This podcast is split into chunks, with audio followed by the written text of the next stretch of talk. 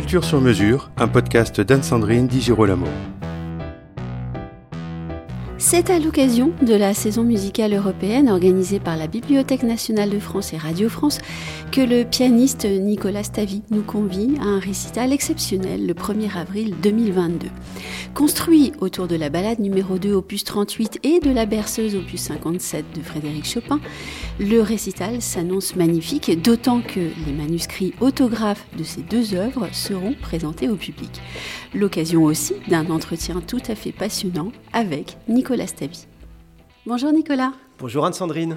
La balade numéro 2, opus 38, et la berceuse opus 57 de Frédéric Chopin sont deux œuvres majeures du compositeur, deux œuvres majeures dont la Bibliothèque nationale de France possède dans ses collections les manuscrits autographes. Est-ce que vous les avez vus, ces manuscrits? Oui, je les ai vus. D'ailleurs, le public pourra également les voir puisqu'ils seront euh, présentés euh, de façon très exceptionnelle euh, lors de mon prochain récital dont on va pouvoir faire allusion. Aujourd'hui, ce sont des, des manuscrits aussi que j'ai vus pour la première fois récemment, mais que je connais en fait dans leur contenu depuis bien longtemps, puisque depuis mes études, en fait, je suis absolument fasciné par plus que l'objet historique euh, des, manuscrits originaux, vraiment de ce qu'ils contiennent. De voir finalement le travail, euh, les ratures, L'écriture d'un compositeur, je trouve, renseigne beaucoup. Nous étions d'ailleurs retrouvés il y, a, quelques mois euh, autour de la Sonata Appassionata, du manuscrit original. Et je possède, il se trouve, un, manuscrit de cette deuxième balade, sous forme facsimilée, bien entendu, mais depuis très longtemps. C'est un tirage de 1930, on l'a, là sous les yeux ensemble. Les, auditeurs ne le voient pas, mais, mais ils pourront voir le manuscrit sur le, le, site de la BNF en très très bonne définition. Et je trouve que c'est un manuscrit très étonnant parce qu'il est très contrasté. Et je trouve que euh, ça nous donne beaucoup d'indications euh, sur l'état dans lequel pouvait être Chopin et le contraste particulièrement de cette deuxième balade. C'est important pour un interprète de pouvoir travailler avec le manuscrit?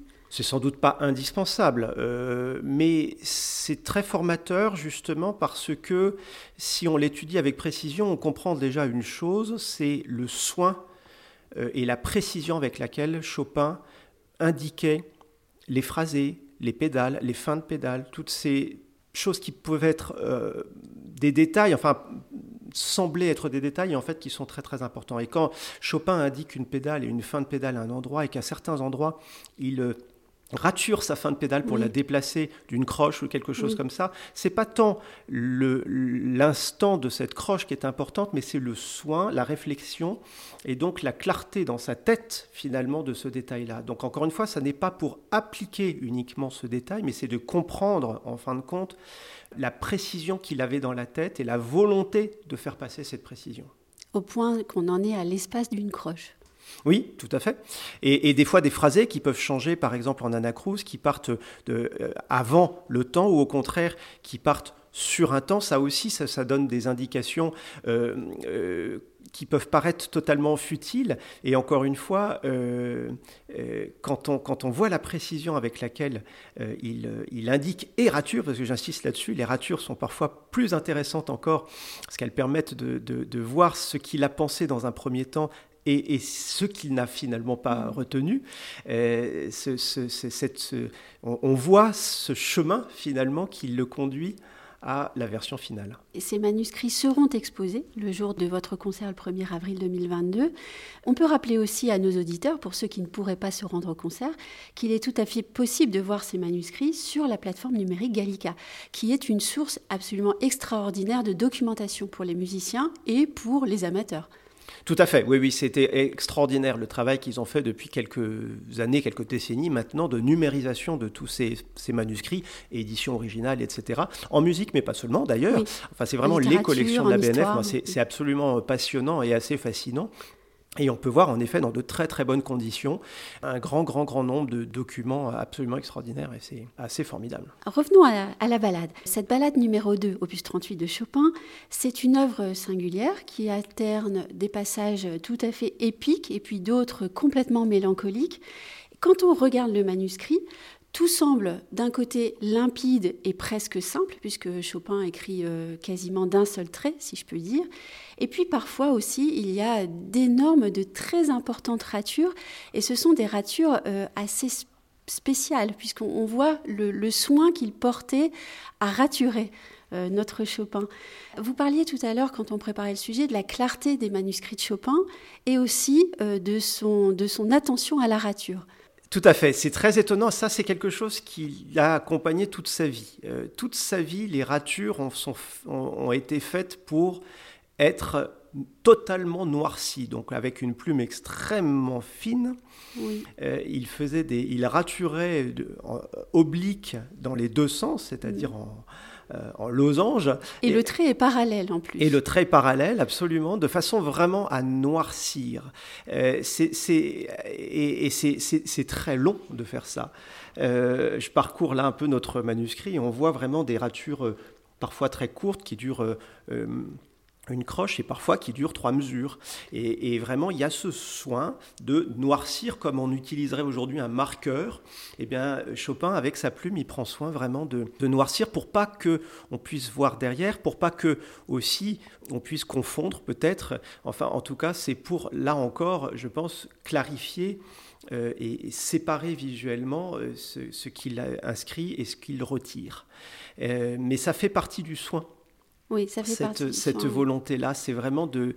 Voilà, il n'y a pas d'effaceur, on n'est pas sur un, logiciel informatique où on peut juste retirer. Il retire finalement euh, des, passages ou des notes qu'il inscrit pour les remplacer par d'autres, et c'est fait comme le reste avec beaucoup de soin. On parle de la singularité du manuscrit, mais on peut aussi évoquer la singularité de, cette pièce. De cette pièce, oui, mais ah oui, bien sûr, très contrastée. Elle Chopin la, compose au, moment d'une d'une grande, grande, profonde discorde avec Georges Sand, et on sent cette, tourmente, à la fois cette rêverie euh, qui accompagne la pièce. Euh, du début euh, jusqu'à la toute fin, après le, déferlement de, passion et de, tragique, on peut, on peut dire.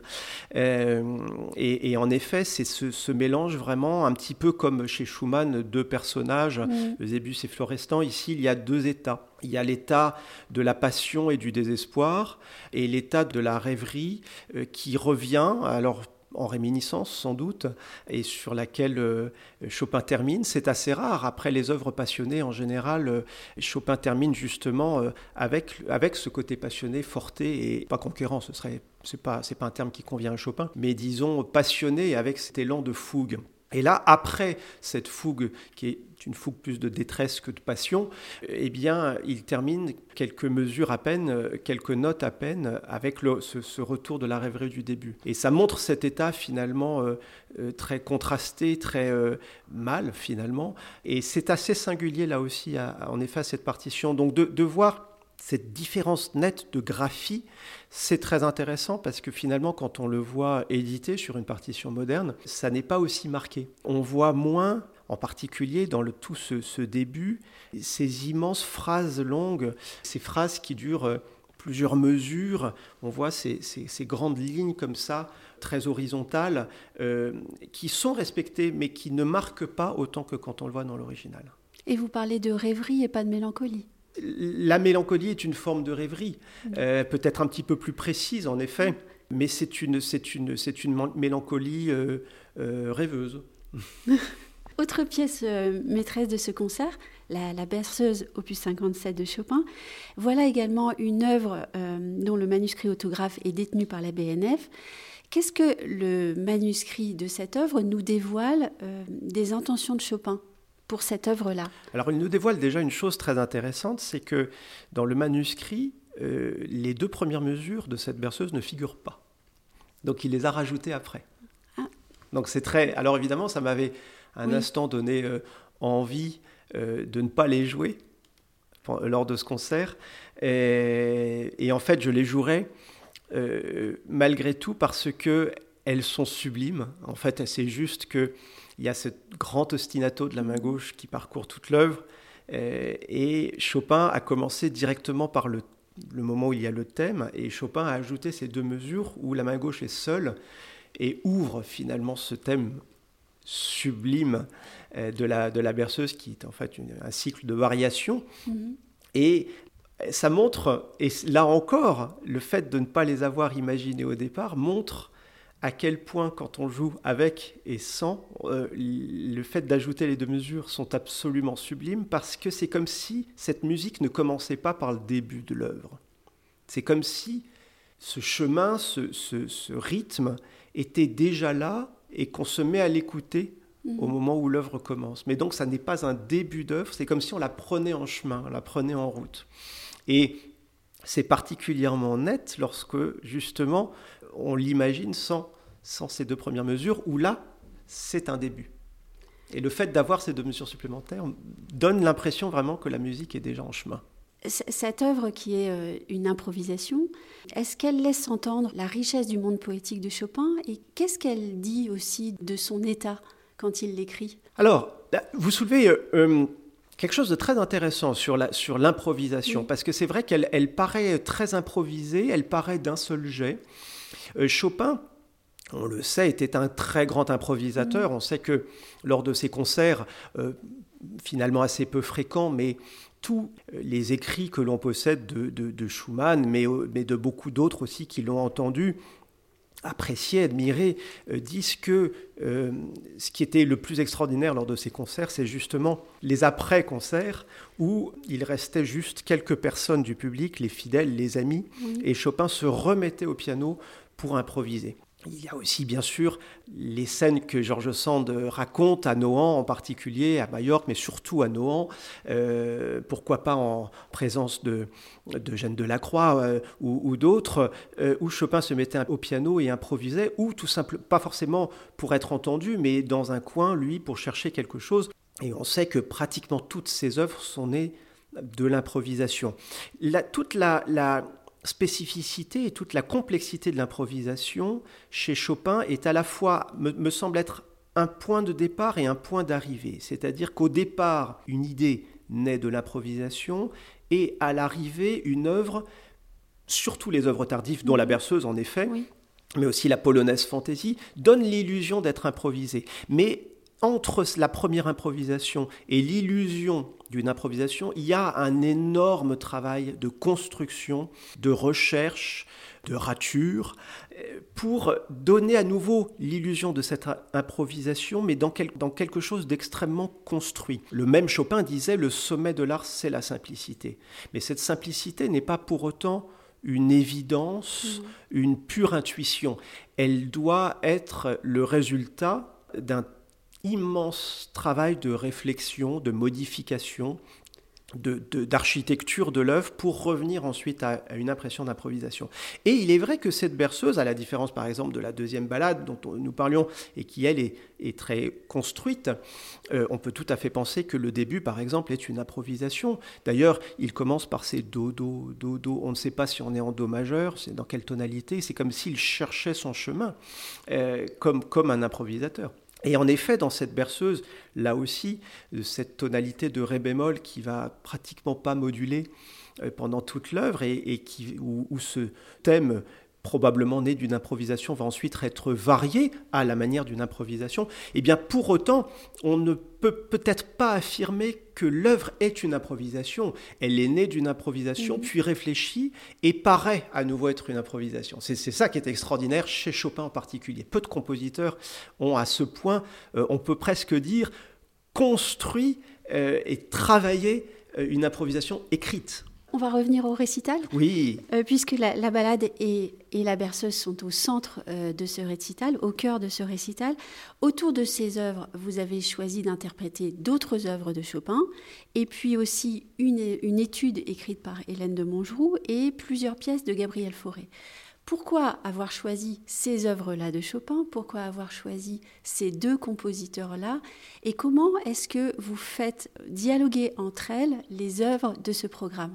Le programme euh, les, œuvres de Chopin, euh, j'ai voulu associer à la berceuse la barcarolle. Parce que, d'abord, c'est un des plus grands chefs-d'œuvre de Chopin. Euh, c'est une de ses dernières œuvres, immédiatement contemporaine de la berceuse. Et on y retrouve cette densité harmonique qui va progressivement nous mener jusqu'à Debussy. C'est-à-dire c'est vraiment le travail de la, de la résonance, ce que Georges Sand raconte de cette scène avec Delacroix, ou avec un élève de Delacroix plus exactement, sur la question du reflet que, Chopin a voulu euh, à travers le prélude opus 45 que j'ai pas intégré parce qu'on peut pas tout jouer dans un récital, mais de, vraiment essayer de rendre en musique, c'est-à-dire c'est déjà la notion d'impressionnisme, hein, je veux mm. dire le reflet, on peut pas plus impressionniste que ça. Et donc Chopin et improvisé puis écrit sur cette, euh, autour en tout cas de, cette idée de reflet, et plus exactement de reflet du reflet, puisque c'est un élève de Delacroix, nous relate Georges Sand qui euh, posait la question au maître euh, comment peindre le reflet du reflet, et que c'est sur cette idée donc que Chopin aurait improvisé puis composé le, le, prélude opus 45. Et quand Georges Sand parle de la note bleue, la célèbre note bleue, qui évidemment n'a rien à voir euh, euh, une couleur à, une musique, c'est une évocation. Euh, donc toutes ces évocations finalement visuelles quasi impressionnistes encore une fois, eh bien, me semblent tout à fait rassemblées entre la berceuse et la barcarolle. c'est une façon aussi, et là j'en viens à votre question sur les deux autres compositeurs, c'est finalement ce programme, j'ai voulu l'articuler au-delà de du fait que ce sont euh, des œuvres euh, dont euh, la Bibliothèque nationale sont détenteurs des manuscrits ou des éditions originales, bref, de, documents d'époque, autant pour Hélène de Montgeroux que pour Forêt. C'est une façon d'articuler un programme finalement dans, romantique dans, ces extrêmes, c'est-à-dire du tout début, avec Hélène de Montgeroux, jusqu'à jusqu'un des derniers romantiques, Gabriel Fauré, avec des pièces tardives de Montgeroux qui sont déjà romantiques et des pièces de jeunesse de Fauré qui le sont encore. Euh, Hélène de Montgeroux, qui est une compositrice euh, française, moi qui me passionne depuis bien longtemps, parce qu'il y a une dizaine d'années, je lui ai consacré un, disque entier. J'étais un des tout premiers à l'époque, et parce que c'est parce que j'ai été fasciné par, par, son écriture. Euh, elle est issue du style classique et elle a écrit des œuvres vraiment qui sont à l'orée du romantisme, et en particulier cette étude. Cette étude qui est écrite à la manière d'un nocturne, à bien avant l'invention euh, de, John Field, et qui fait vraiment penser à ces écritures de main gauche de Chopin avec des grands arpèges en dixième, comme commence cette étude euh, numéro 110. Et je l'enchaîne immédiatement au prélude opus 27 euh, numéro 1 de Chopin parce que c'est pratiquement la même main gauche. Alors, Chopin a-t-il connu l'œuvre d'Hélène de, Montgeroux on, ne le sait pas. Finalement, l'histoire proprement dite nous apporte peu, mais ce qui est très étonnant, c'est de voir qu'Hélène de Montgeroux, au tournant du, XVIIIe et du XIXe siècle, écrit cette main gauche très avant-gardiste, qui peut faire penser parfois euh, à Beethoven, euh, mais déjà à Schumann et, et, à Chopin. Donc c'est vraiment une ouverture vers le romantisme, vers Chopin, et qui se conclut 60 euh, ans plus tard avec le premier nocturne de Gabriel Fauré, qui est une, une œuvre vraiment, on ne peut pas dire post-chopinienne, mais empreinte vraiment à l'écriture de Chopin. D'ailleurs, si Fauré a composé... Euh, euh, tout comme Chopin, des impromptus, des préludes, euh, des barcaroles, des ballades, enfin une ballade que, que je joue d'ailleurs en hommage évidemment là encore à Chopin, mais aussi en hommage à Liszt qui n'est pas présent dans, le, là dans le, dans le programme parce que ce serait peut-être aller un peu trop loin, euh, mais c'est très intéressant parce que Fauré a connu Liszt, euh, euh, le jeune Fauré a connu le, Liszt de la, de la maturité et lui a joué sa balade.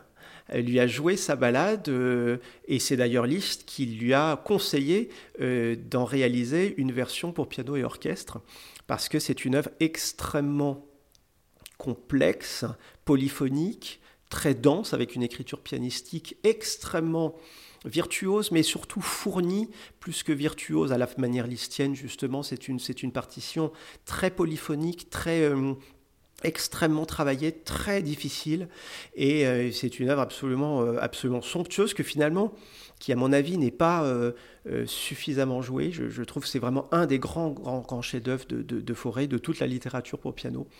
Et voilà, ce sera deux, deux œuvres de ce, ce programme qui me tiennent particulièrement à cœur. Et une histoire de la filiation en musique, au fond. Tout à fait. C'est vraiment une grande arche. Alors, euh, euh, entre Montgeroux et Chopin, peut-être un peu imaginaire, mais musicalement, pas tant que ça.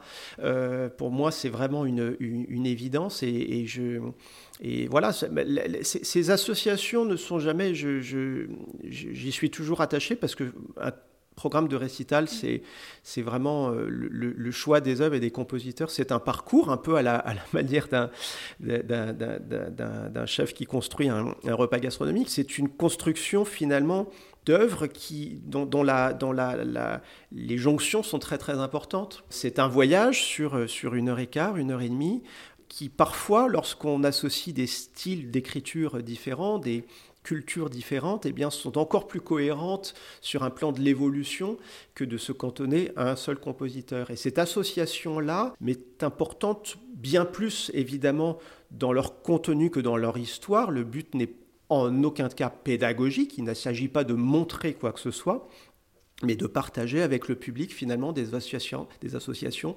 euh, euh, qui peuvent résonner euh, comme peuvent résonner une association d'un grand plat avec un grand vin.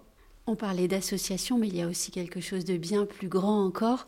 C'est euh, le royaume enchanté de la poésie. Et euh, je fais allusion à la, phrase de Heinrich Heine. Chopin, il n'est euh, ni polonais, ni français, ni allemand, et qu'il traduit une origine bien plus haute. Je passe quelques mots et il parle de la poésie. Bah là, vous touchez, vous touchez pleinement l'actualité aussi. Hein. Voilà, c'est très important. Bah oui, ces choses-là sont très importantes. C'est qu'en effet, justement, que tout ça, bon voilà, on va pas rentrer dans des, banalités, euh, mais euh, de, la musique n'a pas de frontières, etc. Mais c'est très important de le rappeler quand même et d'en être bien bien conscient. En effet, c'est un, un mélange de tout ça. Euh, Chopin l'a si bien marqué finalement à la fin de sa vie lorsqu'il a voulu être enterré en France et, et que son cœur soit ramené à Varsovie. Peut-être un geste très symbolique, mais c'est tellement parlant. Merci beaucoup Nicolas. Merci Anne-Sandrine.